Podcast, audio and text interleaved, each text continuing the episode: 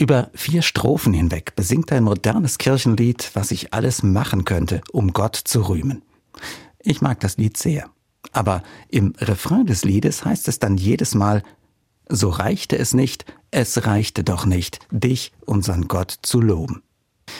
Damit scheint dieser Refrain ein Problem zu beschreiben, das Jesus den Christinnen und Christen hinterlassen hat. Allen Menschen also, die seitdem versuchen, ihm so gut es geht auf seinem Weg zu folgen und die beim Blick in die Bibel doch immer wieder die frustrierende Erfahrung machen, dass es eben nie reicht. Egal was ich mache und wie sehr ich mich auch anstrenge, dem Evangelium gerecht zu werden. Es reicht einfach nie aus, weil Jesus die Latte so unglaublich hochlegt. Und weil dieser hohe Anspruch, den er an seine Anhängerinnen und Anhänger stellt, für mich fast immer zu hoch ist. Höher jedenfalls, als ich es in diesem Leben hinbekomme. Am deutlichsten wird das vielleicht in seiner berühmten Bergpredigt. Eine große Menge Menschen, so erzählt es die Bibel, hatte sich damals versammelt, um Jesus zuzuhören. Und damit ihn alle hören können, ist er auf eine Anhöhe gestiegen und hat von dort zu den Leuten geredet. Diese Bergpredigt ist ein kleines Meisterwerk.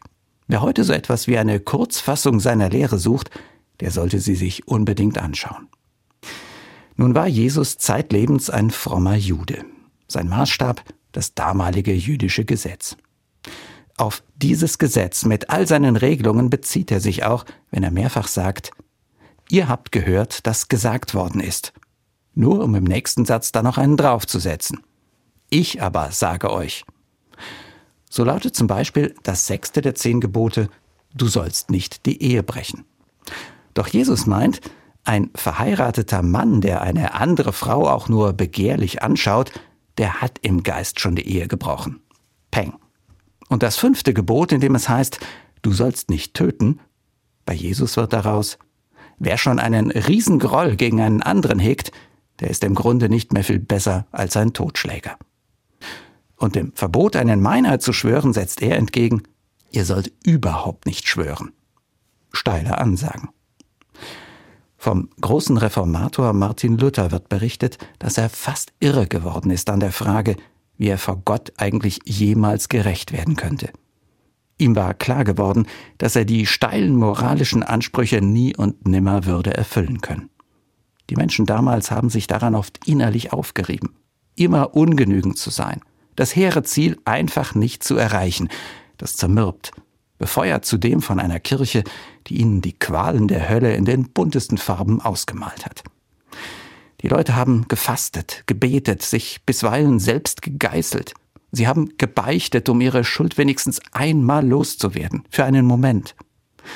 Am Ende half das alles nichts. Es war wie im Refrain des besagten Kirchenlieds.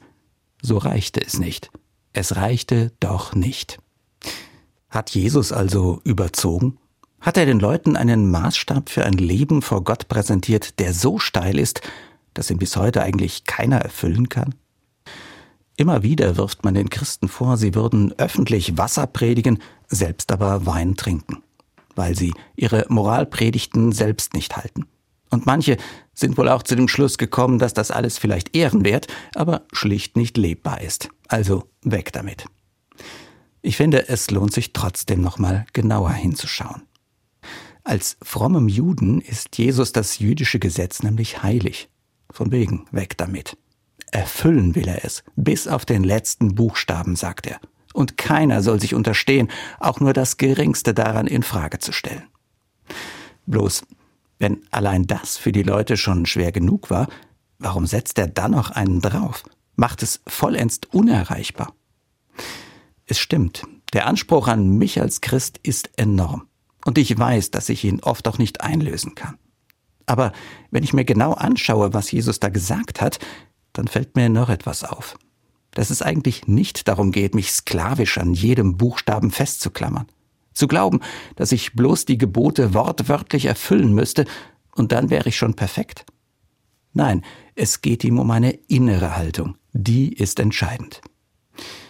Sobald ich mir vorstellen kann, unter Umständen vielleicht doch ein Verhältnis mit einer anderen Frau anzufangen, dann ist es mit dem Versprechen der Treue, bis dass der Tod uns scheidet, tatsächlich nicht mehr weit her.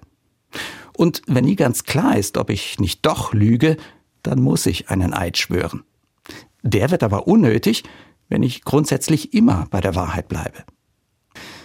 Es ist eben ein riesengroßer Unterschied, ob ich moralische Regeln nur deshalb einhalte, weil ich keinen Stress haben will oder weil ich mir irgendeinen persönlichen Vorteil davon verspreche, oder aber ob ich sie halte, weil es meine tiefste innere Überzeugung ist, dass ich eine moralische Verantwortung trage, vor mir selbst und vor anderen.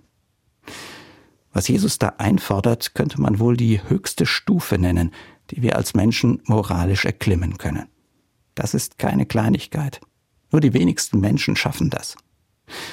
Ich bin mir sicher, Gott weiß sehr wohl, dass ich alles andere als perfekt bin. Aber er lässt es mich immer wieder versuchen. Es ist ein Ziel, an dem ich mich ausrichten kann. Als Mensch und als Christ.